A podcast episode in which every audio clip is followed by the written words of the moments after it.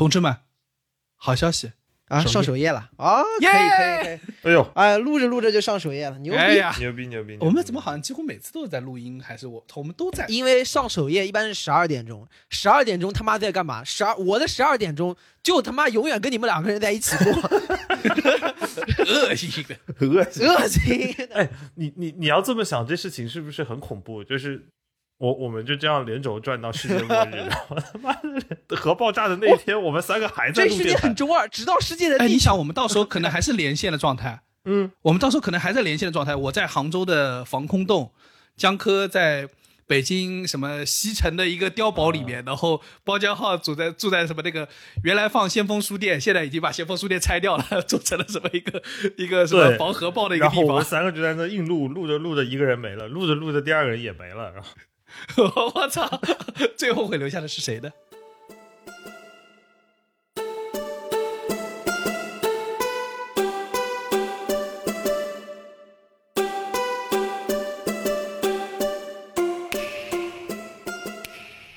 凑近点看，批示没干。这是宇宙模特公司的三个小兄弟为你带来的一个向往摸鱼、寻找观点的泛泛类都市博客。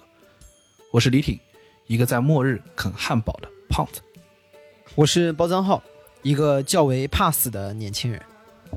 我是江科，一个半条脚踝已经入土的中年人。你们可以在小宇宙、QQ 音乐、喜马拉雅、微信公众号关注、订阅、凑近点看，这样你就不会错过我们的任何更新。如果听到什么你觉得值得反驳或者插话的观点，请一定要评论告诉我们。如果什么地方让你脑洞大开、深以为然，也请别忘了为我们点赞、转发。如果你想和更多凑近点看的 Amigo 们深入交流，共享摸鱼时光，也可以加入我们的微信群，只要微信搜索拼音宇宙模特，添加小助手，很快就可以加入喽。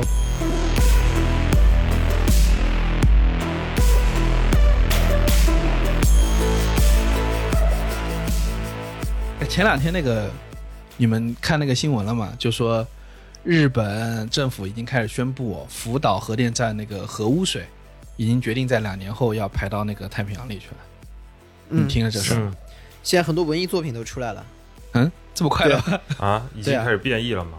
这个什么各种画里面，然后只要有浪的，都给它加上一个辐射超标的那个符号，好多这个都出来。我跟你说啊，这个东西啊，我听到之后啊，就是有一种很强烈的末日要来了的感觉。你操，就是、啊，要完，哎，就是你不觉得有种啊，人类作死终于做到一个境界了，对吧？疫情当前，你还搞这玩意儿？还能到点啥？对，然后你看啊，就是前两天不是还那个上映了那个哥斯拉大战金刚嘛，嗯，对不对？你要说哥斯拉是怎么产生的，你要知道吗？就是倒水倒出来的。啊，那不倒水倒出来啊！哥斯拉是什么？一九五四年，然后美国在什么比基尼环礁燃爆了人类第一颗一千五百万吨的那个嗯 TNT 当量那个氢弹，然后从此以后那个辐射影响了一个在海底的生物，然后就出现了哥斯拉。所以哥斯拉是吃核废料长大的，然后现在感觉，哎，比基尼环礁长得像比基尼吗？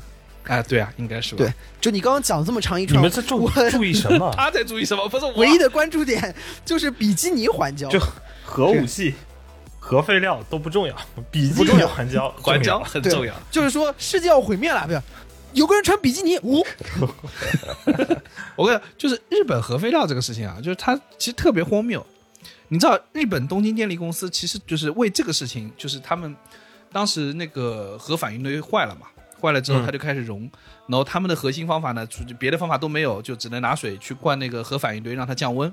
嗯，降温的目的就是让它不要炸的那么狠。嗯，其实他们没有人解决里面的问题，就是你知道核反应堆里面，因为现在堆芯里面已经不可能有任何人类的设备可以进去了。嗯，嗯，他们也没法解决吧？就是呃，这个反应堆是那个叫 BWR，得这事儿挺有趣的，就是闹这么大，最后解决方案呢是浇点冷水。我觉得这个事儿呢，就跟我们平常安慰别人说多喝热水，感觉没有什么太大的区别。啊，对，就几乎是个渣男处理多方法，你知道吗？喝冷水，头头疼脑热什么什么，多喝热水，哎，烧太狠怎么办？那就只能浇点冷水。这跟重启试试差不多。人发烧的时候在你额头上盖一个冰毛巾，就这么着了。哎，没有什么区别的。对，但我记得之前那个切尔诺贝利的时候不也是？但切尔诺贝利哎，不，切尔诺贝利和福岛的区别在哪儿？切尔诺贝利是开始的时候有瞒报，就是人祸有很多，但最后真的发现之后，苏联也是举全国之力在处理是的。是的，是的，是的。然后最后是用一个巨型的水泥浇筑给它整个关起来了，做了一个大的罩。对，对对对对，但其实就是日本这个就特别 bug，你知道是怎么样？它是它那个反应堆是它的冷却系统是有备用电源的，嗯照理说冷却系统是不会出问题的。嗯可是呢，他们在福岛设计这个核电站的时候，竟然没有设计超过十米的海啸的阻拦。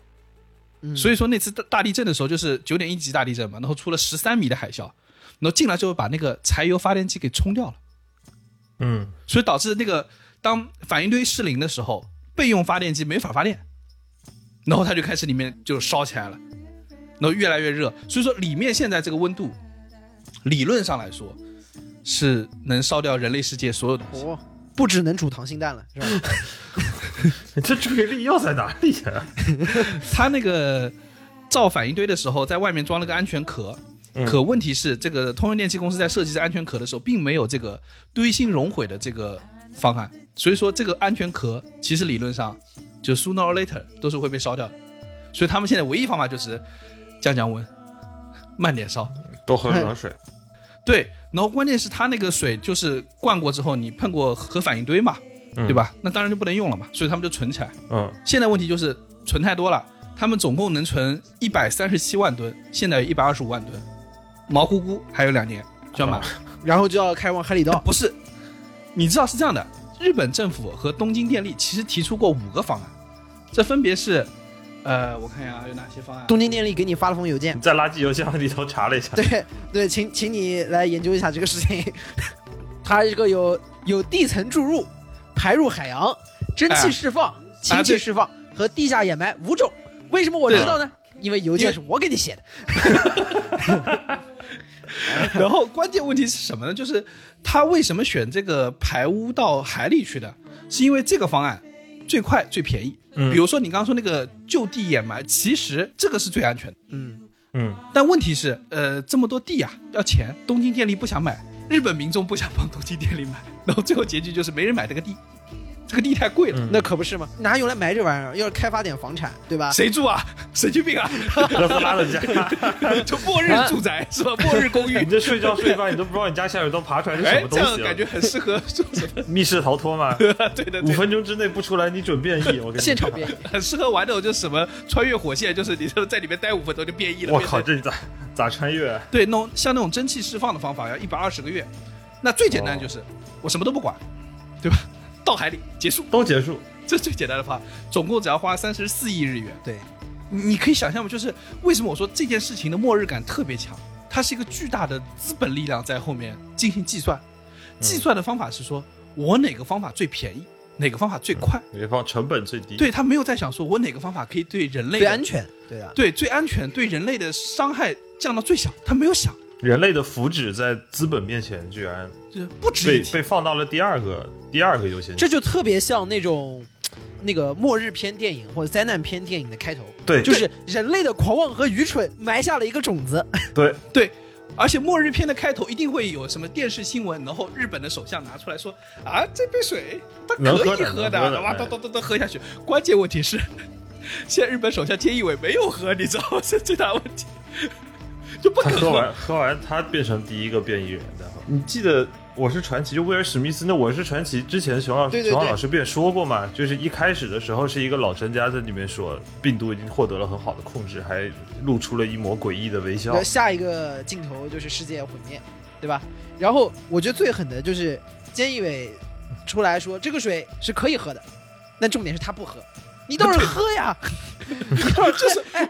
你看那个出来卖艺的，都是说我这布头精拉又精拽啊，精洗又精晒，哎，哎就是现场给你拉啊扯啊，然后我这刀很快，啥都能切，哎，就拿啥就咔咔切，对，然后他说我这水能喝，然后放下来，这得有一个那种来来自山东的男性指着他鼻子打骂：“你这是养鱼的？对啊对啊，你是养鱼的，你这能养鱼吗？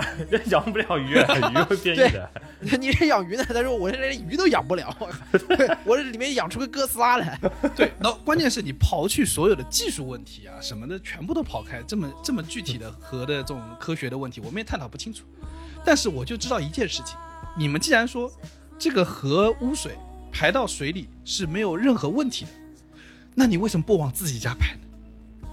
嗯，对吧？啊既然没有问题，既然能喝，那你就给日本人民好好喝吧，对吧？为什么排到海里去呢？为什么要让我们喝呢？你自己喝行不行？如果你喝了，你再排出来，我中毒，好，我认了，好吧？但你能不能先喝？这个就属于让领导先走，请领导先喝，好吧？对的，请菅义伟大统领带头带领全体内阁集体喝水。干了这杯福岛请太，君先喝。你别说包家浩这个形象还蛮像的，说 请太君先喝。太君您请，是你把沸水引来的，皇军让我给您引个流。太君一个没想明白，噔噔噔喝下去了，原地变僵尸。是，皇军让我给您引个流。这玩意儿就特别像，特别像一个灾难片的开头。对前阵子不是北京那个天气也不是特别好，啊，那那不是一般的不好。你你正好那天来的来的那一天也又刮了一次沙尘暴。哎，这是我第一次，这是我第一次见沙尘暴，我以前没见过。对啊，你那一瞬间是不是有很强的漠视感？就下午三点多，天已经黄了，暗掉了。你你这次来的这个还不算特别大，前几次特别大的沙尘暴的时候，早上起床那个天是血红色的。啊，我这这就特别像 Mad Max，你不觉得吗？对，你有没有冲出去把阳台打开，大喊 “Witness me”？受不了，我跟你说，一嘴沙子。你能在阳台或者任何稍微有一点点缝隙的地方，你能看到有大量的灰尘积在那个地方，嗯，你就感觉无处可逃，完全无处可逃。然后最恐怖的是那天还要上班，哎，这么说我好像也感受过，跟那个我上期说那个澳洲那个山火那个状态也很像，一样的。就天是红的，天是血红色的，就是那个末世的一大特征，就是这个天不蓝了，天只要不蓝，你就绝绝对是毁灭。而且啊，在那种漫天是红色或黄色的这种呃沙尘之中，或者是烟雾之中的城市啊，就觉得所有的那个大楼啊，在里面就只能看到阴影，就感觉是庞然大物的那个阴影，对的，就感觉是怪兽要来了。对的然。后这个时候，在任何一个地方放上 Mad Max 是吧，或者是 Blade Runner，它都成立，你知道吗？对，去年北京雾霾重的时候，不是也经常会有那种赛博朋克的那种感觉出现了吗？对对对对对，其实就是那一瞬间。但是呢，有一个很奇怪的点是，你们知道中央电视台的那个楼是个大裤衩，大家都知道的。嗯那风沙一大，或者说雾霾一重的时候，你就感觉雾中的庞然大物是个大裤裆。是哥斯拉的裤衩儿。对，就是对哥哥斯拉深蹲的感觉，就是哥斯拉深蹲，那屁股马上就要不是是到你脸上了。哥斯拉在斯拉夫蹲，妈这感觉是个绕口令。哥斯拉在斯拉夫蹲，然后蹲那儿抽烟呢，你知道吗？知道吗？这种末世中的画面感觉很酷。为什么有迷雾啊？抽的太多了，你知道吗？抽了劲大了，都是二手烟啊。哥斯拉也有心事，哥斯拉也有心事，啊，怪兽也有情，怪兽也有爱。还有一个，我跟你说，还有一个事情，也是跟这个末日的这种境遇很像的这么一个征兆啊。去年啊，就是呃，白俄罗斯选举，反正被西方说成是有舞弊行为在嘛，然后西方就开始抨击这个事儿。白俄罗斯经常是俄罗斯的势力范围嘛，所以普京就发表了也发表了一个讲话，他说的话让我瞬间汗毛都起来。他说，如果西方打算干涉白俄罗斯这个政治现状的话，我们俄罗斯不排除首先使用核武器。我他妈听了，我操你妈！什么还可以这么玩？我们都是跟人说，我们承诺不首先使用核武器，对吧？这是我们泱泱大国礼仪之邦，对吧？那他比较虎，他上来说我不排除首先使用核武器！那关键这这，我说不至于吧？虽然说是政治纠纷，但也不需要这样。哎，你很像站在对面那个、呃这个西方大国，哎，你也不用这样吧，我说 你干嘛搞成这个样子？你是属于什么叫叫做就是大哥，你这就玩不起了。然后普京说，哎，我就是玩不起，哎怎么办吧？就我是 Joe Biden，我一下就不困了。嗯，大不了罚酒三杯嘛，不用这样吧。承我们的承诺不首先使用核武器，其实是我们否定他的否决权。就是如果你也用，我也用，我们大家一起掀桌子一起玩。他在这叫做我会首先使用我的否决权，对吧？我不排除我首先掀桌子。我们在这说，如果你要掀桌子，我一定也掀你脸上。他是说我 我不排除我先掀桌子，给大家理理这个逻辑，就是俄罗斯说说我不排除使用无懈可击，然后我们国家的一项条例就是我不排除我用无懈可击，无懈可击掉你的无懈可击，累死了，神对经病。大概就是这么个意思。啊。但是反正如果一旦这种事情发生呢，反正这个世界基本也就不完犊子了。但他那画风就很奇怪，就好像是那种，就是对方还在那斗地主呢，说对三对四的打着，然后你突然上来就说，我我不排除我首先把大鬼小鬼一起扎出来，大家对在 斗地主斗一半，然后这个俄罗俄罗斯说说我不排除我会把这副牌全烧了，然后对面你这样就没必要，那个你这样就没必要，当然打斗地主呢，哎，我跟你说，更重要的关键问题是，当普京说这个话的时候，你有没有想想看，他对面是谁？他他妈对面是个川普。对，美国总统是掌握着那个发核弹那个公文包的，你知道吗？对啊，快拉闸的时候，当时美国国会还在讨论说，要不先把那公文包拿走，他人还没我跟你说，对对对，你想，川普是个什么人？对，川普不是那种说我不排除把桌子烧掉，他就是那种哎，这有个打火机，哎，普京说我不排除先使用核武器，川普说 Nobody know this button better than me。川川普说啊，我已经按了呀。你说的是这个吗？这个我已经按掉了呀。太恐怖了。反正我觉得上来呢，总体来说啊，就是我们说了很多种末日的可能性啊。最近日本呢又要往海里倒这个核废料，搞得我们很恐慌。所以这期我们来聊一聊末日，对吧？世界要完犊子了咋办？其实我们想想看啊，今年是哪年？今年是二零二一年，就是我们三个作为一个作为三个那个泛九零后的人，就是对二零二一这个数字，虽然我们身在当下，但是我们稍微抽离一点看，你们会觉得二零二一这这个年份已经非常的科幻了。就是是啊，我给你举个例子啊，知道我们听众里要有零零后的，你知道，他们甚至都没有经历过两千年那个世界末日，你知道？啊我们在两千年之前，这个世界全部都在宣传又要搞世界末日了，然后什么耶稣再临啦，然后审判日就要来了，那种，我操，那时候全是这种新闻。哦，好像是有坊间有这种都市传说。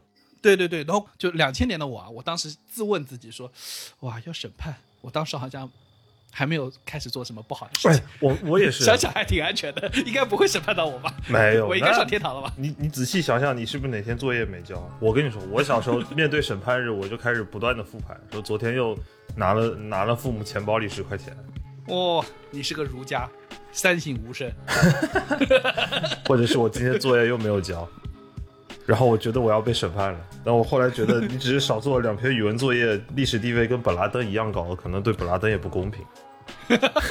就其实我们现在这个时间点已经是很多科幻作品或者很多预言的世界末日之后的时间了。对，就是你知道六几年、七几年那个正值壮年那些人啊，对于两千年后的世界是不敢想象的。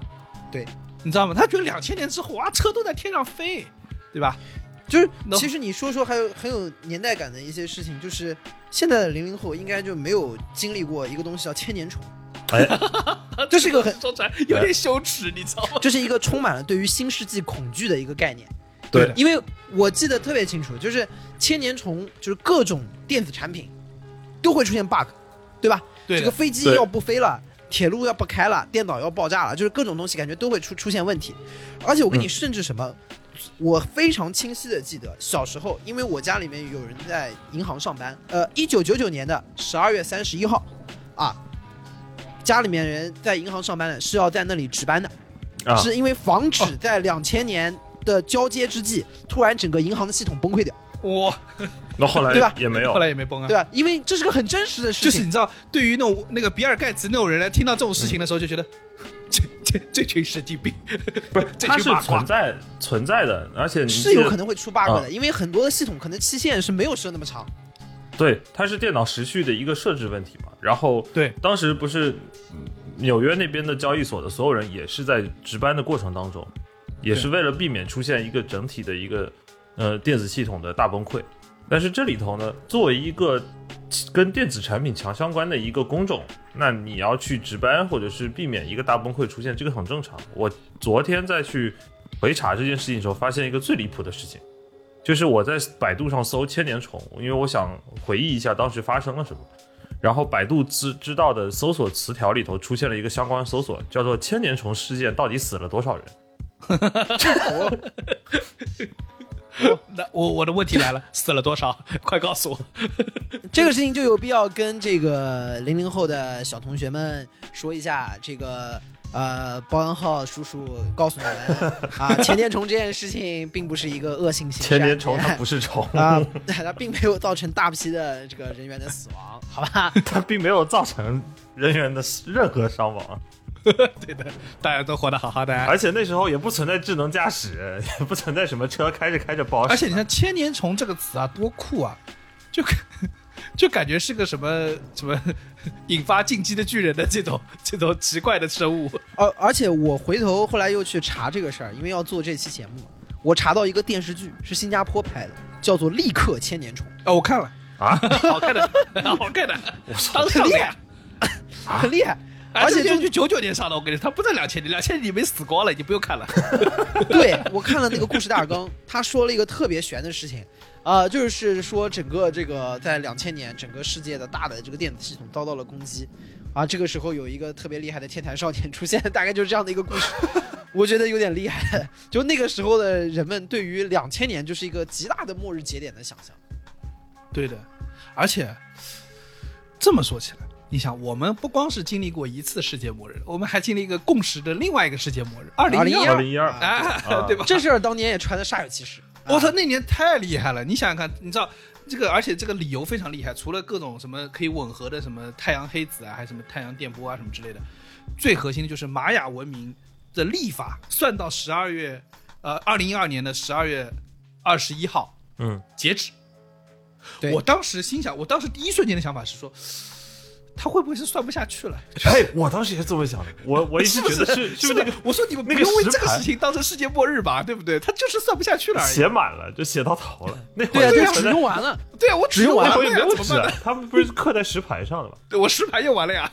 对啊，当时也不存在什么外界移动硬盘，反正那那石头就是一个硬硬硬盘。储存空间满了，多的部分放不进去了，就这么回事然后那个时候上映电影又是二零一二啊，又是后天啊，什么那个嗯跟那个诺亚方舟那个飞船在在西藏建，在那个就是呃喜马拉雅山上建，因为嗯那个高嘛，全世界淹掉的时候它不会淹掉嘛，大家买船票啊，对不对？估计现在小朋友都不知道这个梗了，对不对？买船票这个梗都不知道了。啊，我这张旧船票还能不能登上你的破船？登上你的破船啊啊！那个这个这个梗是在两千2002年以前的。啊 对，所以我说嘛，就是二零一二都九年过去了。对啊，二零一二都九年过去了。我现在对二零一二唯一的印象就是我在参加完了那个末世盛典，就是去看了二零一二那个电影之后呢，有幸得了一次禽流感。真的啊、你得过啊？我得过呀，我这我比你们早九年做过鼻拭子呀。哦，前辈失敬了。这个然后什么隔离生活全部都体验了呀，结果世界末日没赶上，然后在隔离病房隔离了十四天。可以的，你的本体就是其实，在二零一二已经世界毁灭了，你后来就是被一个克隆人，然后在那个里面 ICU 里面给复制了。对，去做人工实验。嗯，对对对，我在那个二零一二年，就是过了十二月二十一号的凌晨的那个时间，我当时有想过一件事情，这个念头一直在我的脑海里徘徊，就是偶尔会徘徊起来，就是我在想有没有可能啊，世界在那一天已经结束了，啊，对啊，然后像其他大家就是进入一个平行的宇宙嘛。或者说大家都是一种想象，就是或者是存在于另外一个世界，精神世界嘛？对的，就是那年可能已经结束了，对吧？你这个就我经常会有这种念头。你这个就有点盗梦空间了，你开始梦中对梦了。反正也无法证明到底是不是缸中之脑啊，对，这样戳自己了，哦，有点痛的，妈的！那也有可能是缸中之脑，也有可能而且是缸中之脑。你想那年那个时候，我们小时候看的动画片，那个《EVA 新世纪福音战士》，你们看过吗？啊，我知道，你知道二零一五年啊，已经开始那个就是那个零号机和初号机已经开始对抗使徒了，你知道吗？接着到二对零二一年了，你想 对啊，你那个《银翼银翼杀手》的那个第一部讲的故事是发生在二零一九年，有对吧已？经过去两年了。已经过去两年了，嗯 对吧？哎，我还有个冷知识啊，来，江科问一下你，你知道任意门是哪年发明的吗？哆啦 A 梦里面那个任意门，就打开可以去任何地方那个门，不知道，你猜猜看？啊零零几年，二零零八年北京奥运会那年发明的任意门。这个可以，你知道我当时看到这，而且我搜不到了这个讯息，这个讯息我再也搜不到。但是我很清楚的，当时因为对我来说是个 shock，我说，因为那个我小时候看的时候应该在大概在两千年左右吧，然后我再看说，哇，二零零八年就发明了，而且那个时候中国已经申奥成功了，你知道吗？我想有关系吗？没有，我当时有点担忧，这中国的旅游业怎么办？我小小的年纪已经开始担心国家的那个航空事业了。你你担心有大量的，你担有大量没有手指的猫从一家浴室里头跑出来是吧？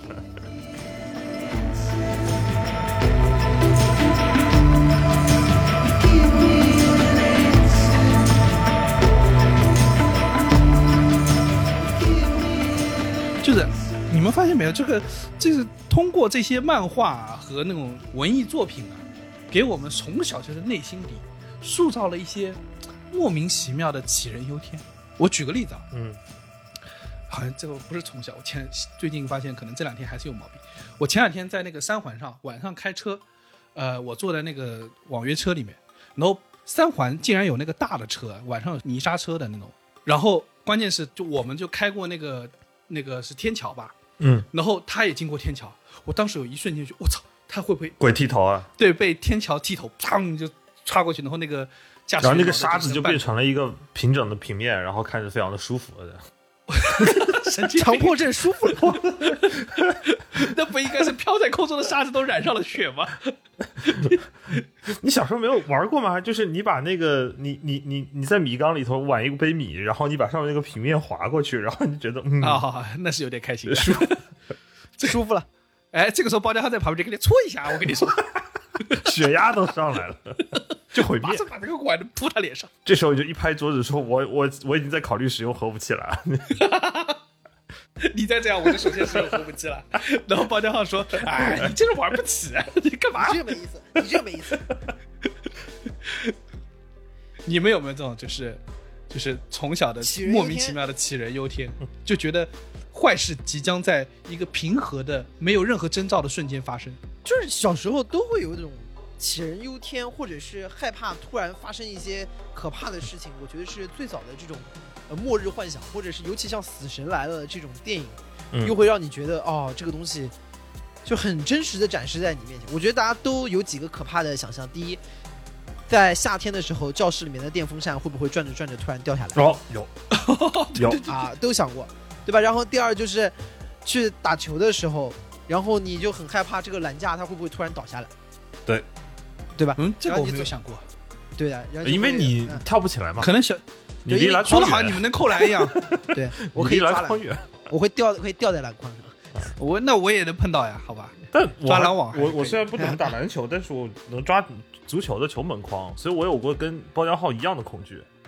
本来我就守呃足门员嘛球那个很容易掉下来，很容易倒下来吧？我有见过，我有见过，我有见过，但是不是大门啊，是那种五人制的小门，然后也是啊不知道哪个、肯定啊，哪个哥们儿手欠过去做引体向上，然后那个门框倒了，但还好是小门，就可能就受伤了吧，但没有什么大的问题。而且我小时候有一个特别特别奇怪的想法，就是咱们那个走路的马路上的路桩不都一格一格的，嗯，然后我就有一种很强烈的恐惧是。走路的时候必须要踩在格子的里头，不能踩在边上。那我也有啊，如果踩在了这么玩啊，如果踩在了边上，我感觉人就要被削掉。什么东西？谁小时候笑你？我跟你说，这个就是小时候那些特工电影，他那些什么镭射线，对对对对对，啊对，就是给你那种恐惧，就是说，首先第一，小时候肯定觉得自己是零零七的，你不可能觉得自己不是零零七，你怎么可能不是特工主角呢？对那然后第二就是说，那个那个线只要我不能是汤姆克鲁斯吗？呃可以的，就是特工的主角 可以。某种意义上，其实它有一点不是太像末世，反而像是死神对的，对的，对。那我以前看过那个，你知道那个 Domino 有一个广告，嗯呃，就是两个人在深夜的路上突然停下来，然后一一个人伸出那个窗口，一直喊“快点，快点，快点”，然后就看到后面有那个霸王龙的影子出现了，然后这个时候就看到他一直在等一个东西，然后 Domino 伸出了一个披萨，然后他拿了披萨赶紧跑。对，这广告我觉得超级好。然后自从看了那个广告之后，晚上我去那个麦当劳 drive through 的时候，我就觉得霸王龙要来了，你们啊快点，快霸王龙要来了，快点给我，快点给我，你不要让我等。所以是根据这个广告创意，然后我们国内有一个这个极致糖浆这个品牌就做出了一个广告，叫“为什么追我”嘛？为什么追我？有个猎豹就追过来，他就直接用霸王龙，不是这个有这个剽窃的这个意思吗？他弄个猎豹，我我之前除了那个走路要踩格子之外，还有一个漠视是来源于我特别害怕被门夹。上上辈子是个核桃，这辈子投胎了，对吧？所以看到门夹就很害怕。对，就是我我坐，包括我坐地铁或者等公交车什么，反正反正只要这趟我目测我赶不上，我就绝对不抢的，因为我特别怕门被被地铁门夹住。什么地方被夹住？你你想你觉得 我我看过一个一个一个片子，我不知道这是真的假的，就是一个男的挤上地铁，然后他正面朝着外面站，然后然后门关着，啪把他的夹在了门口，那哥们儿也是有点屌，我就很困惑，这上地铁坐个地铁还能表演小额踩并病尖尖角，真的是非常恐怖。把地铁真的变成一辆卡丁车，我跟你说，万，就是这哥们儿万万没想到自己出趟门被地铁强暴了，对，万万没想到自己出了趟门干了地铁。哎，这谁知道呢？就离谱。我都不知道那个视频，应该我猜应该是假的，不会有这么巧的事情吧？但是你们不觉得很恐怖？我我之前是有看过一些报道的，反正就是有一些人，然后呃因为抢地铁，然后被地铁门夹住，然后出现任何很多意外的那种。然后你你从这个对你从这个延伸开来，你就发现就是人 人类它对于被也是一种被消掉的那个恐惧，是的，而且就是你不知道哪个部分伸在外面了，然后啪就消掉了。是的，因为它有一种很强烈的虎头铡的那种既视感，然后，然后你从这个往你从这个问题想开这个画面，你就发现人类对于一切夹这个动作都会带有本能的恐惧。就比如说人，你想从被地铁门夹，然后你坐电梯，你会怕被电梯门夹；你走那个大堂旋转门，你怕被旋转哦。旋转门真的有点恐怖。不是，我跟你说，旋转门有一个可怕的点，就是在于它那个，尤其是感应的，嗯，就是你动他不动，你不动他动，你都不太对。对，那你们想一起动动不了，人你你动快了他就停。就是你每次进去的时候，都有一个，就是说要算准它的那个旋转的那个频率，说一二三冲，好进去，然后慢慢的走，顺着它的那个节奏往外走，然后突然它停下来，那一瞬间你心脏就骤停。我跟你说，是的，而且旋转门有点恐怖的是，它不仅有夹这个恐怖的点，它还有一个历史车轮滚滚碾过，你不能够阻抗的那种感觉。就他妈的，他想转，你没有权利停。我至今都不是很明白，很多时候他那个突然停下是因为什么，我并没有看到任何东西。就你离门太近了，它其实也是一个保护机制，就是有一些你看不到的东西走了进来。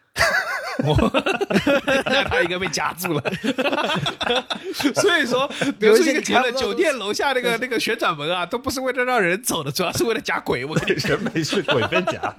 说，比方是捉鬼吃。还有一个恐惧，就是你们应该看过《教父》吧？《教父》在那个里面，阿尔帕奇诺演的那个麦 Michael，第一集里面他复仇的几个方法之一，就是他们几个人清算掉的一个方法之一。当中有一个人，就是在他进那个旋转门的时候，前后进了两个人，把那个旋转门按住，然后他不能动了，然后四面出来几个人拿枪，叭叭叭叭叭叭叭，把他打死在旋转门里面。我一按住，然后把那个把那个开的那边门给封上，然后在里面转。养仓鼠，其实有个跑死在这里。就当我们现在在看这个这种辅导的那个事情啊，包括疫情啊，你看现在搞成这个样子。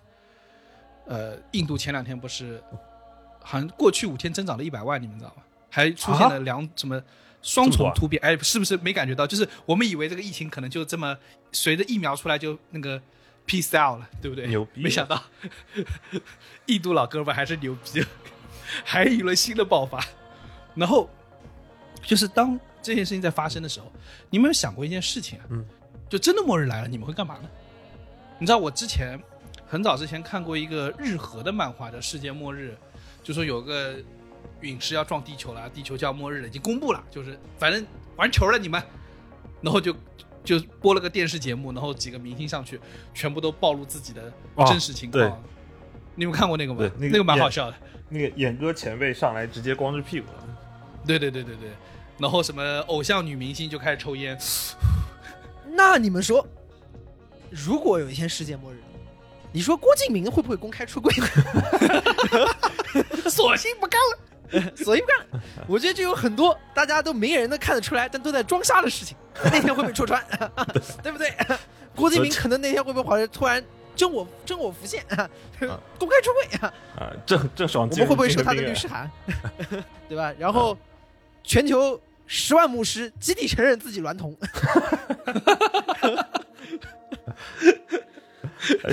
菅义伟拿起一杯福岛的污水说：“哦，这水真他妈好喝，透饮，对当当场吹瓶，越喝越来劲儿，干杯！”当场吹瓶。普京说：“我确实骑过熊。”普京说我：“我确实骑过熊。”扎克伯格说：“我的确是个机器人。你们怎么知道的？How do you guys know？然后看见看见贾跃亭出出现在了北京机场，终于他妈回来了，向自己的债主我干了，招手，索性也不用还。还还，有有多少还多少，反正兜里就一百，你们自己看着分。窦文涛承认自己有点性上瘾，这就有点离谱了，这就离谱。越来越离谱了。卡戴珊说自己的性爱录像带是自己上传的，我跟你说，啊，你为了防止窦文涛告你，你只能把他在节目上说的那句话，等会儿放在节目。真的他说过，这段你我找不到了。这段你剪好吗？这段他我说过，我找不到了。可能那一天就已经是世界末日了。我跟你说，哦，这不就以前不是说什么什么动物有反常的行为，大概率会有地震的前兆，所以啊，看到、对，看到明看到明星开始集体有反常行为，可能是世界末日的前兆。李国庆说：“我从来没有爱过鱼，我爱的从来就是十个大。”只有十个大汉。你们有想过一个问题啊，江哥，我问你一个问题，请问，在世界末日的最后一天，所有人都在坦白自己真实的面目的时候，谁说不出话了？啊？不知道啊。最 real 的 boy，川普。川川普我操！我平时说完了，不是怎么办？最后一天没话可说川。普的问题，他怎么会没话可说？他只是没有号，他的号还没被开。就是他只是没有号，他说不了，你知道吗？号被封了，他们我不是没话说，我只是没有号。他他有他有话说，他想说没有人比我更懂世界末日了，他当然当然有话说，他说没有人比我更懂世界末日，你们懂啥他？可能会建议啊，全世界的所有人啊，就直接把那个辐核辐射水注射到自己身体里头，杀杀死对，杀死病毒。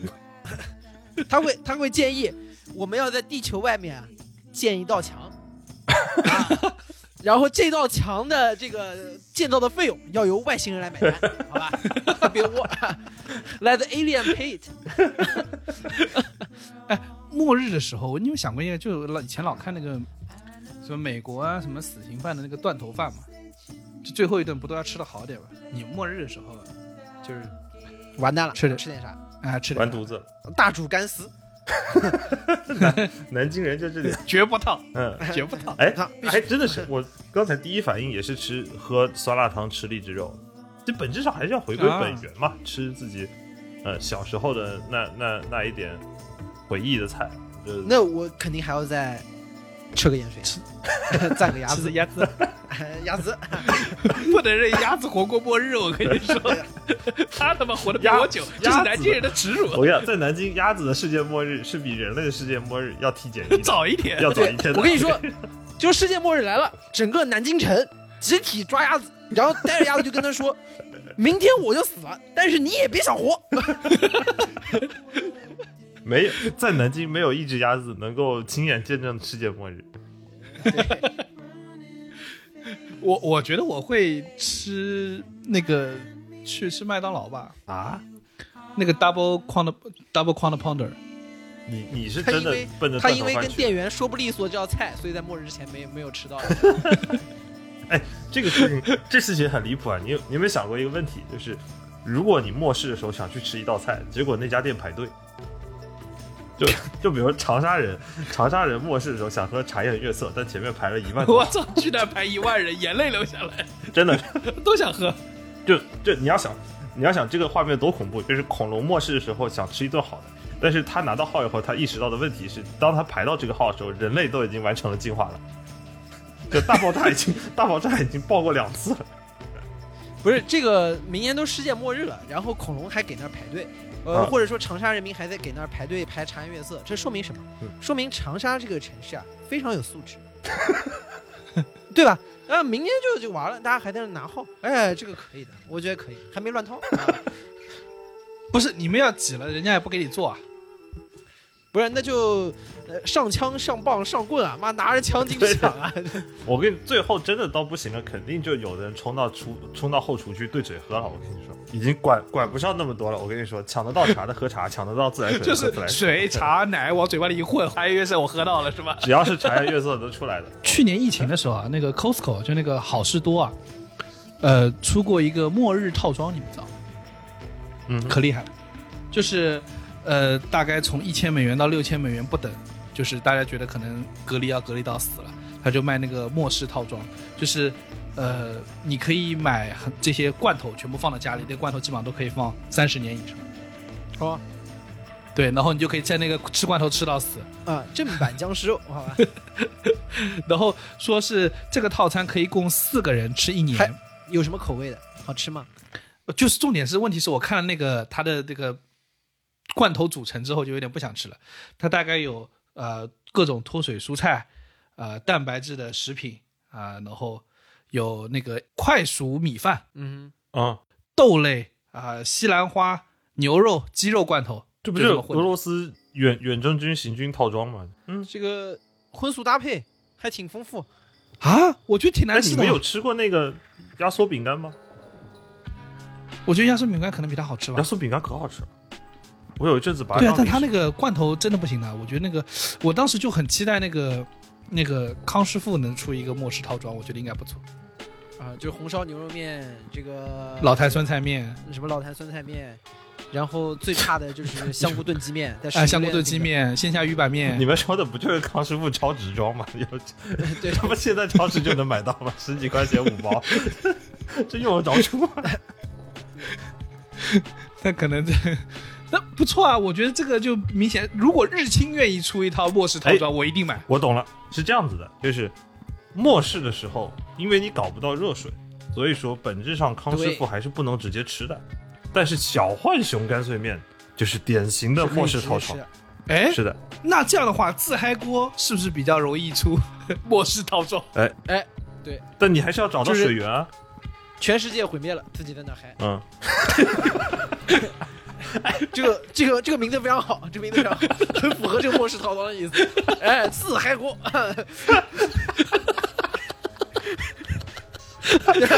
因 因为为什么自嗨呢？因为别人嗨不了了呀，只能自嗨了。海啸把人类的生命都淹没了，但是有一个自嗨锅还在那边自己在那烧。还在那突突突突突突突，没可惜的是，再也没有一个活人有幸能够吃上它。人类文明剩下的最后，竟然是一这个是人人类文明最后的自嗨火锅。人类文明最后的火种，在一片废土之上有一个自嗨锅在那边冒着热气。五年之后，外星人来到了地球，然后看的是，就 这个地方到底生存过什么生物？然后看到地上有个突突突突突，然后一看，哦，活过过。四川人，麻辣味的。可以可以。那你们末日会去干嘛呢？最后一天估计出门挺堵的吧，在家吃大煮干丝得了。睡觉，睡觉，吃吃菜。你想最后一天肯定大家都往外跑，外面可堵了。而且我那天在想一个问题，就是，呃，我之前也担心过，末世来临之前，肯定所有人都是要往外面跑，不管你是要往远方跑，还是要去找你至亲至爱的人。但我有个很核心的硬伤，是我不会开车，对，出不了 开开点。出不了方圆二里地啊。所以我一直在想，要是末世来临之前，我就决定直接去睡觉。我在学车的时候啊，其实当时有已经有那个学自动挡车那个选项，但我果断选了手动挡。我当时就在脑中想了这么一个事儿，就是如果我在末世的什么荒野上有一辆车，然后呢，我会开车，我上去，但是我不会用手动挡。我就肯定会原地死在那儿。为这个原因，我选了手动挡。啊那你为什么不学骑马呢？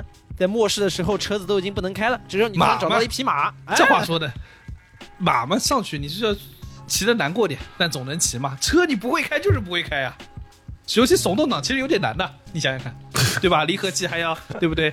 半离合，对不对？你懂吗你？还在那生对不对气，说他妈说他妈世界都炸成这样了，我还在我半坡起步还熄火，对的，越想越慌对。吧？那我更完蛋了，我连自行车都不会骑。末日的时候，僵尸跑过来，妈有辆自行车我都骑不了。最后发现，最后发现后面有个僵尸骑着自行车来追我了。骑的还是共享单车。共享单车，我操！你这走路上一看，不是，然后你转过头，哎，你怎么少开的？你干嘛给我看看？最后看一路上一群僵尸，哇，骑着共享单车追你，哇靠！有有一半的僵尸在扫码，还有一半僵尸骑上了车，这是恐怖的。这是绝望中的绝望。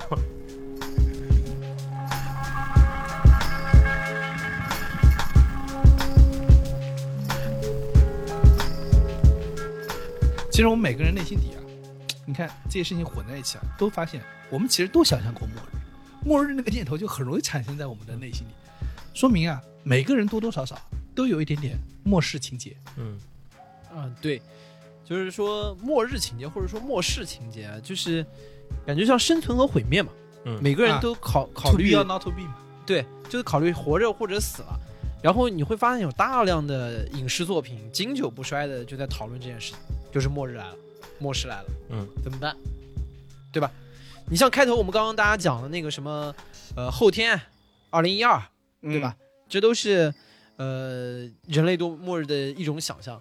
然后包括我们刚刚提到的几个，像 Mad Max，对吧？嗯？还有像《银翼杀手》，这类都是属于一种末世幻想。嗯就是废土末世，嗯就世界混乱我们之后应该应该怎么样？我觉得这个里面就有一个这些年特别火的一个题材突然觉得《庆余年》也是末世之后啊，那应该不算吧？哦，《庆余年》，你直接剧透了，你知道吗？不好意思，第二部说出来了。你直接剧透了，没有没有没有，第一部里面讲了，第一部里面有讲了，第一部里面有讲。对，然后你也看了，不得了，还有我们俩都看了，还有我们俩都看过的剧。完全不知道你们在说这个就要讲到近些年一个很火的题材，就是赛博朋克。嗯嗯对，赛博朋克是一个非常标准的末世幻想，就是世界进入混乱之后的一个幻想。因为它突出的一个感觉，赛博朋克的意思就是世界已经发展到一个很高科技的一个水平，就是电子化，cyber 就是这个电子。哎，cyber 是不是电子？我不知道，cyber 好像是控制的意思。控制。对其实你想，电子和控制这两件事情是有联系的。嗯就是一旦电子化了，一旦信息化了，你所有的数据、数据、所有的东西、所有的物质，理论上就是被高度控制起来的。对所以叫 cyberpunk 是是合理的。然后它在这里面就是说一个高度控制、高度电子化的这样的一个世界当中，但是在这个世界当中会有一个很低的社会秩序。对，大家看到大量的赛博朋克电影里面都是杀戮、这个裸露、暴力，嗯对吧？然后在这个社会分化特别厉害，有天龙人，也有地下城，嗯然后他就是在幻想这样的一个末世的情况。，High Tech Low Life，对，它叫 High Tech Low Life。对，人类对于这种末世的幻想的一个方向，其实是对于一种反乌托邦的，对于一种可能未来的末世一个比较糟糕的这样的一个构想。因为它的 high tech 和 low life 两个事情之间不是罗列和并列的关系，是因果关系。对那你是们长得，那你那个 low life 的部分长得都很像香港，对，它或其实者重庆。啊它哎，为什么像香港和重庆有一个很重庆其实也不算很很 Low Life，重庆可能也只是在画风和配色上更像。对对对就是画风，就是画风上很像从。实际的 Low Life 这个概念上，其实是有一点像是拥挤和逼仄的国际化大都市。九龙城站，对，就九龙城寨，然后挂满霓虹灯牌，就是有种信息的那过载的那种感觉。就是技术极度发达，光污染，嗯然后在这个里面，外面看的是一片霓虹热闹，但是里面每个人生活的空间特别的闭塞、压抑，对嗯对，就是特别像这个，就是因为它外面有极大的这样的一个灯牌，所以它压抑的他生活会显得非常的闭塞。它的当中，我为什么说不是并列的关系？人对这种一个末世的幻想是幻想我们的高科技的发展会加剧我们阶级的分化，而导致很大的一部分人进入了一种很低等的这样的一个生活。嗯，嗯。因为我们的科技发展之后，就是厉害的人可以去换自己身体的部件，对的，可以嗯，长生不老，啊，厉害的人可以去掌握一个比没有钱的人多得多的这样的一个，时间规划局一样，对对的，就是他可以他可以换身体，他可以从它可以买你，时间，嗯他可以买你的时间，他可以从手里面直接变出一把很大的枪，手里变出一把很大的枪。哎，是吧？哎 哎，你等一下，对吧？而且大家还记不记得，如果有听过我们之前说代孕的那一集里面，我们说过一个概念，就是高科技不断的发展，会让人和人之间产生人和神的区别。嗯，你只要有足够的钱，可以繁衍出足够的后代。其实这就是高科技带来的阶级分化。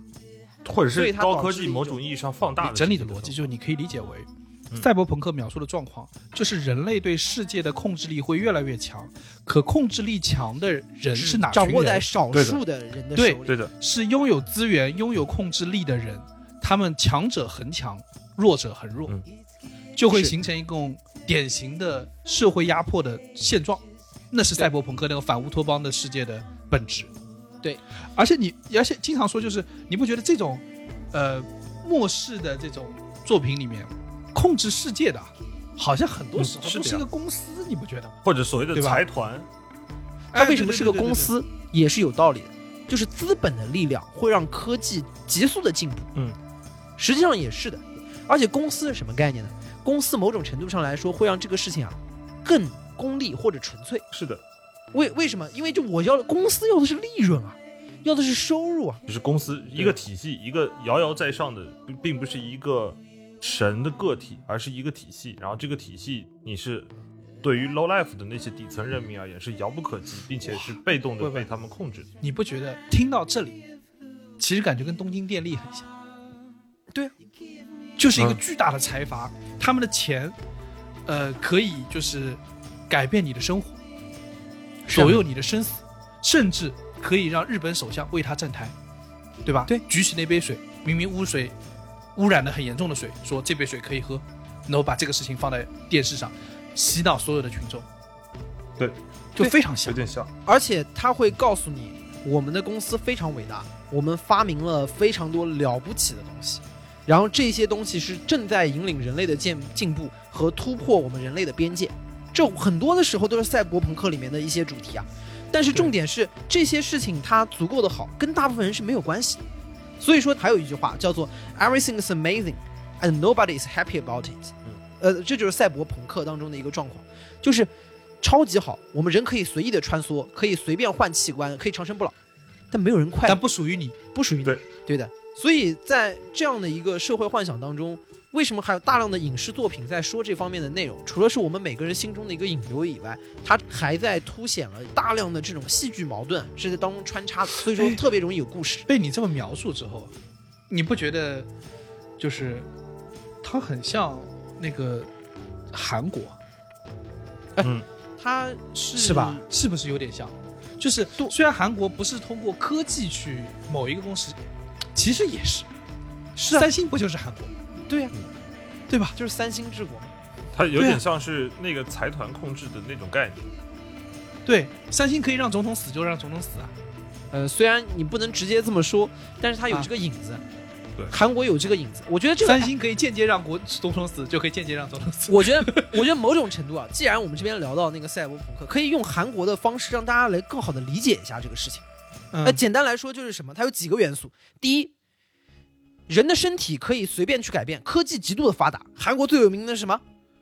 换脸啊，什么换脸啊，对吧？啊，对吧？就你你想长成什么样，什么样就就长成什么样。我有极好的这个科技，可以给需要这个很好外貌的人去一副嗯非常好的我跟你说啊。，我这个点你都你都错了。对于财团来说，根本就不用这件事儿，因为财团结婚或者是 DNA 的那个就是结合的对象已经很好看。你自己去看三星的那个现在这个老大和长公主，长得本来就很帅，本来就很好看。嗯，在基因选择上，他们已经完成了这件事，根本不需要这就是普通的 high tech 换皮囊，然后高级的 high 对 tech 玩基因。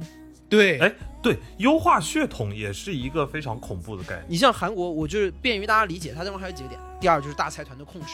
对我们在赛博朋克里面大量的有这种财团背后，他掌握了大量的科技。其实你看啊，三星自己难道不认为自己是个科技企业吗？他是呀，他就是，对吧？而且啊，它所谓一个科技企业，为什么说三星有这个感觉？是因为它渗透到你生活的方方面面，嗯，就是你到出生到死亡，全部都可以在三星完成。对然后大家要知道，韩国主要的军工生产设备的厂商就是三星。三星基本上没有你想不到的东西，就连比如说丧葬它都有，你知道吗？对，不是丧葬，做衣服的面料都有三星的，对吧？你真你想你在平常想的时候，不会想说三星还可以给你做件衣服吧？哎嗯有，这都有，啥都有，对吧？所以说，一个大的财团把你的整个生活给都能够支撑到，然后再往下，我说什么？叫娱乐高度工业化。韩国的娱乐产业其实在全世界是很发达的。我说我们用发达的说法是它很繁荣，但它的繁荣的背后是有大量的这种练习生公司和这个制作的制度。它其实某种程度对某种程度是做一个工业制品，而不是我们的我们做音乐的、唱歌的，对吧？是艺术家，是有这个艺术创作的背景在面。韩国其实是把它完全工业化，我每个环节用最好的人，而且我的经纪公司要把我的整个各个环节，包括艺人在内，都压榨到最极致的一个情况，对吧？有无数的这个练习生都在说，当年练习生的生活是很年轻的时候就开始进入这样的训练，然后在这个里面每一个环节都有相应的人。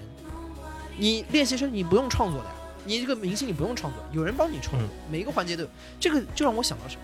想到《银翼杀手二零四九》里面的那个高司令，在那个电影里面，他的老婆是一个全息投影，他的老婆是一个被造出来的东西。他每天和他回回家之后，和他的老婆就是打开那个全息投影，和他的老婆交流。他的老婆给他做吃的，虽然那个吃的也是全息投影是假的，实际上他就只能吃一个，比如说一个罐头，但全息投影里面他吃的是一块牛排。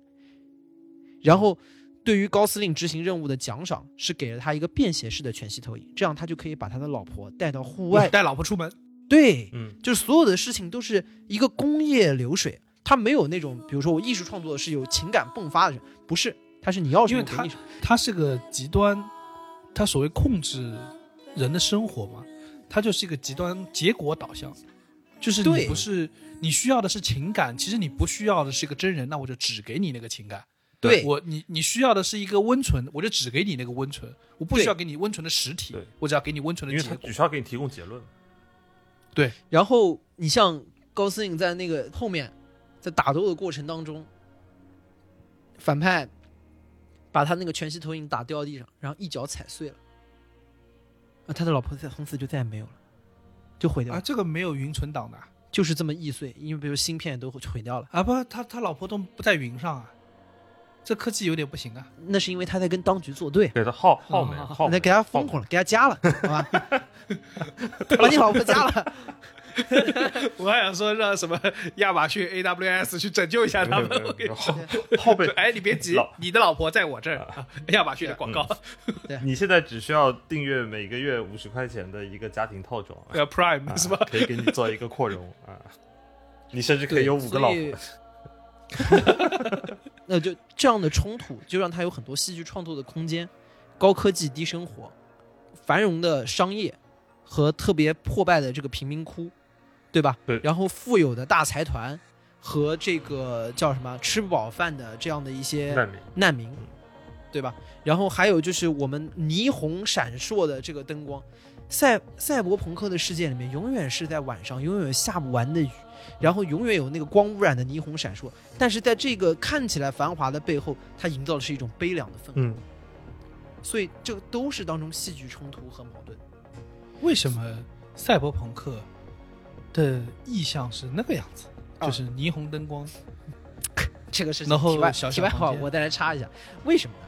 第一部赛博朋克电影呢叫《银翼杀手》，也就是啊，《银翼杀手》就是第一部啊。对就《银翼杀手》是开山之作，开山之作这个戏。但为什么那个电影里面永远都是霓虹闪烁，而且都在夜里面，而且在下着雨呢？原因是那个年代呢还没有 CG 动画那么那么高级的那个效果，但是在、他们必须要去建模，你知道吗？就真的建个模型，真的那个嗯建个模型，小的那个模型在那拍。就我们小时候看奥特曼，很多不是都是这么拍出来的吗？哦，特制对，特制特制片，他在拍那个，但是那个模型呢，他在做的时候，因为你要构建一个巨大的这个城市，很有可能会当中会有穿帮的地方。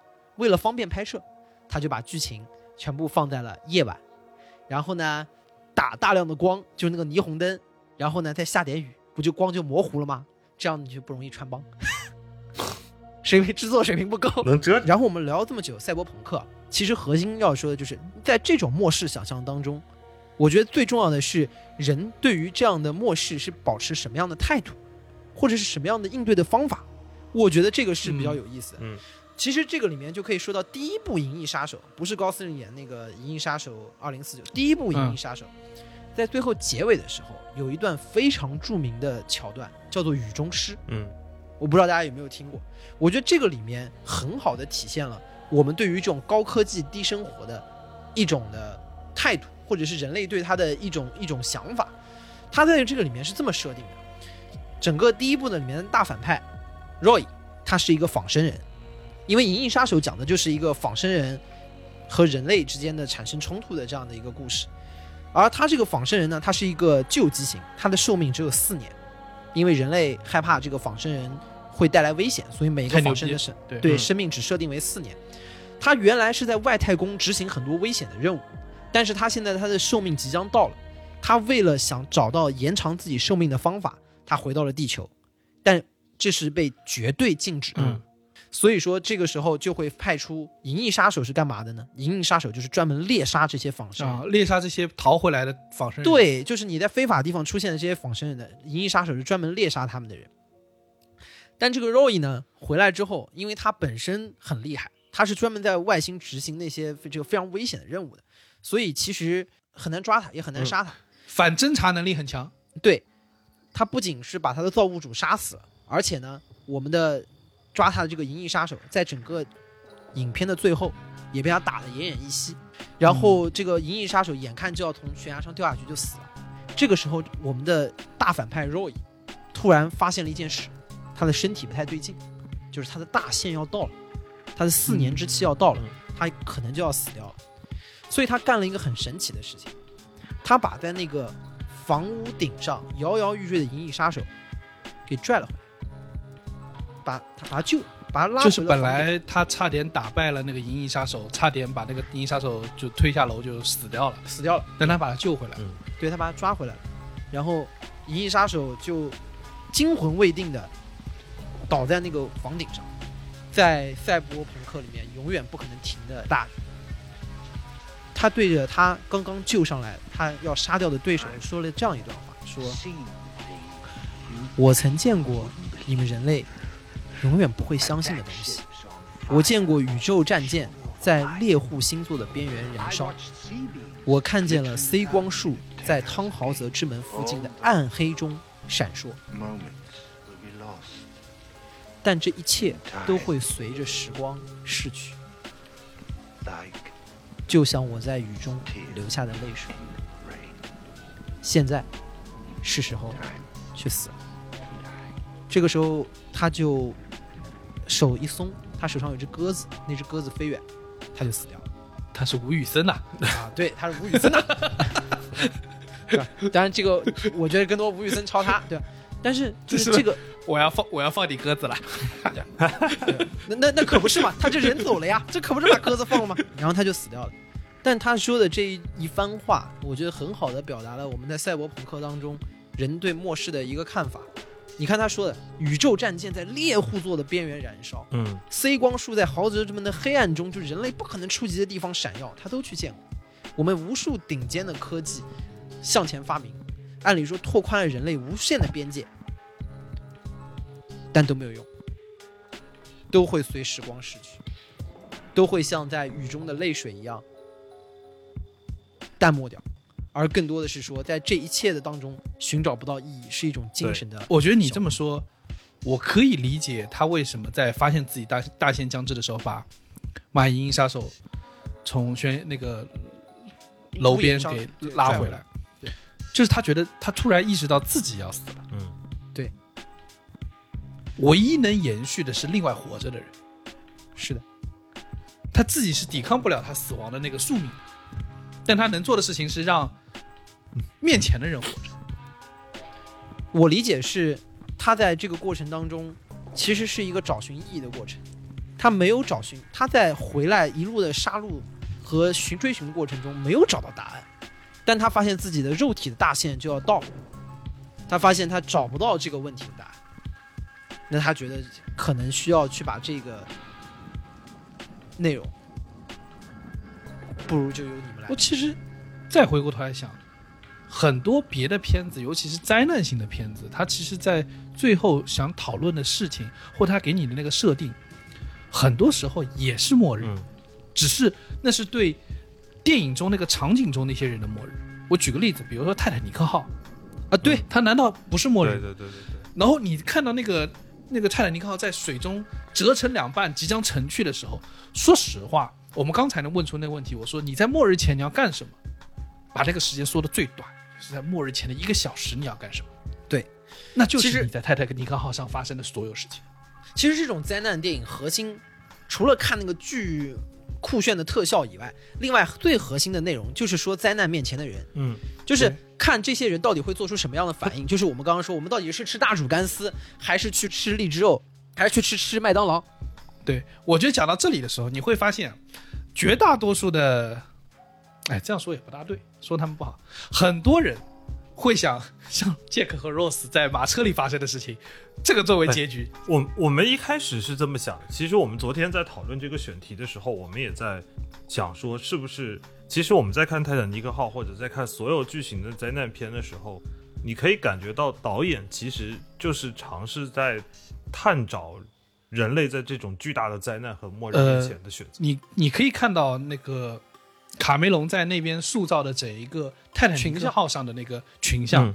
其实是存在的对。就像那个呃 Rose 那个未婚夫，我不知道叫什么名字，他就抱了随便抱了一个孩子，然后就是混上了那个救生船，然后有一对夫妻躺在房间里，床上老夫妻相拥而眠，还有从那个船上跳下去的人，有。有多少人从那个裂开那个船上跳下去？对，然后还有老船长把自己锁在驾驶室里面，？Captain Smith，这个船的设计师把自己关在房门里面，然后默默地拨了一下那个时钟，临死之前不要救生衣，说给我来一杯白兰地，对吧？啊？一系列的群像。但是我觉得当中最有力量的点，其实是我们刚刚说的讲。你刚刚还记不记得？我们说我们最后一天要干嘛？我说吃大煮干丝，江科说吃荔枝肉，你是说说吃麦当劳，都是吃最平常的东西。说要去哪？我们说嘛，最后一天太堵了，我们想在家里面待着。其实到最后的时候，我们会发现，灾难面前，我们最想是做的事情是回归本身，嗯，回归我们本身。而且它是这样的，就是你不会去你世界上最想去的那个地方，因为是因为道路的拥堵、路途路途的遥远，让你根本没办法挤达去时间和空间是非常有限。对你最会做的事情是你能够紧紧抓在手中对的那个东西。就是更多的世界末日来了之后啊，大家不是说我没有太多时间了，我一定要去追寻追寻某一个事情，而是世界末日来了之后，你会紧紧的把手里面的东西攥紧。对这个像我们一个本能的动作，对吧？我们不是说狂奔，而是紧握某一个东西。嗯大家会意识到，我对于目前这个东西是多么的珍视，以及害怕失去。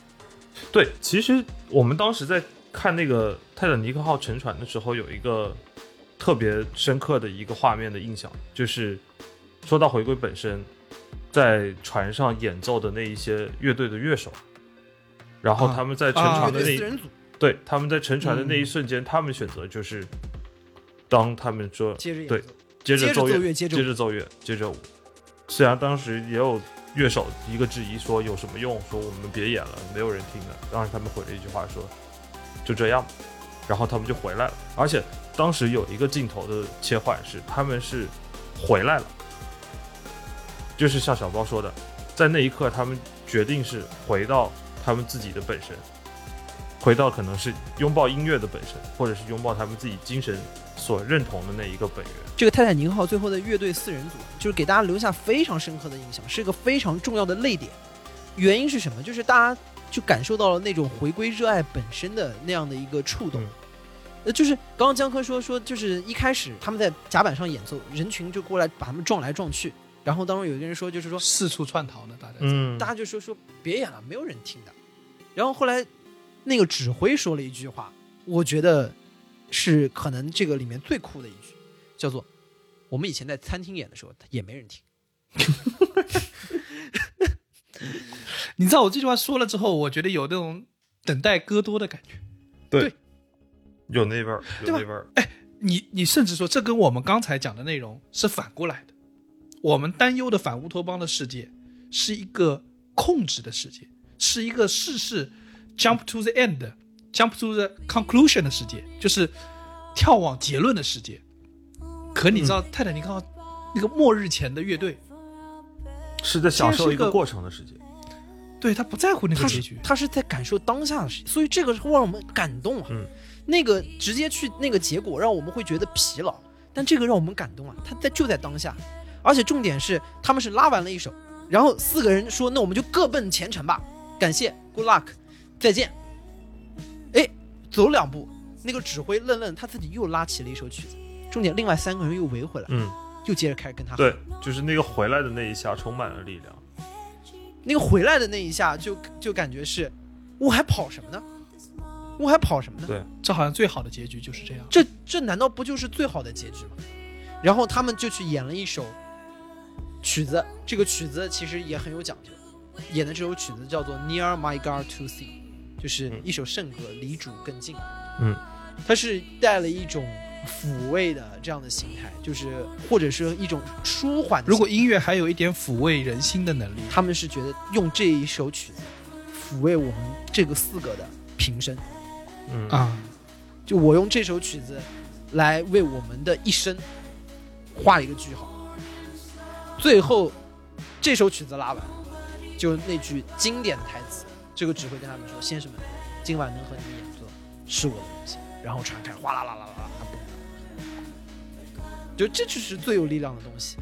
所以，所以我们现在在问说，世界末日前我们会干什么？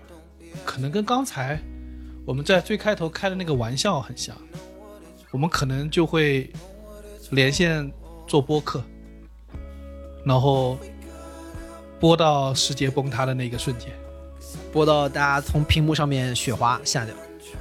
对，然后说一句，阿米狗们，今晚能与你们聊天是我们的荣幸。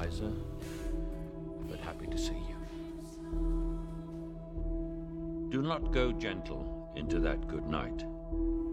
Old age should burn and rave at close of day. Rage, rage against the dying of the light. Though wise men at their end know dark is right, because their words had forked no lightning, they do not go gentle into that good night. Rage, rage against the dying of the light.